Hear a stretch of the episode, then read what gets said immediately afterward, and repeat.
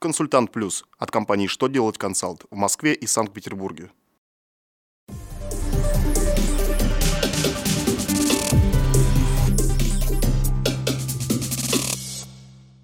В эфире новости на канале «Что делать ТВ» в студии Екатерина Ремезова. Здравствуйте!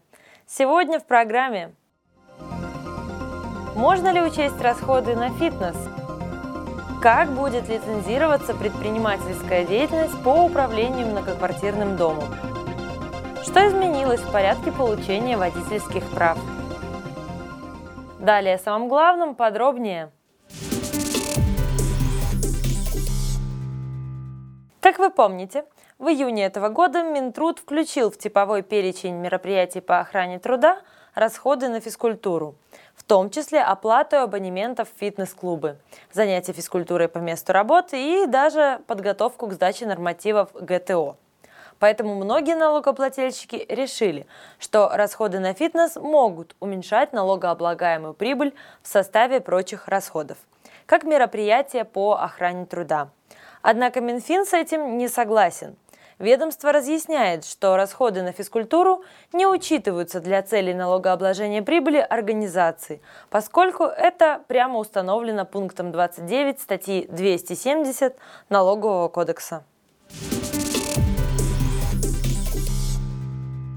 Правительством России определен порядок лицензирования предпринимательской деятельности по управлению многоквартирными домами – Своим постановлением Кабмин установил требования к соискателям лицензии и к лицензиатам, а также утвердил положение о реестре дисквалифицированных представителей управляющих организаций.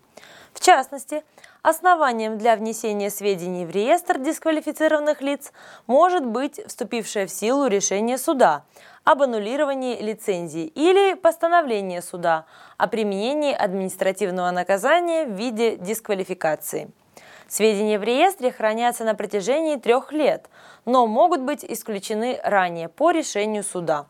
Соответствующие изменения в реестр вносятся Минстроем. В России начали действовать новые правила получения водительских прав. Основное нововведение состоит в том, что для соискателей стало обязательным обучение в автошколе. Если ранее кандидаты в водители сдавали один экзамен, разделенный на три части, то теперь каждый этап стал самостоятельным экзаменом. Соискатель, который не сдал один из экзаменов с третьего раза, будет допущен к повторной проверке только через 30 дней. При этом срок действия оценки за экзамен по теории продлен до полугода – Практически экзамен можно сдавать на автомобиле с автоматической коробкой передач, но тогда в удостоверении появится отметка, запрещающая управлять машиной с механической КПП. По новым правилам сдавать экзамены и получать права граждане смогут в любом подразделении ГИБДД, независимо от места регистрации. На этом у меня вся информация в этом выпуске. Благодарю вас за внимание и до новых встреч на канале «Что делать ТВ».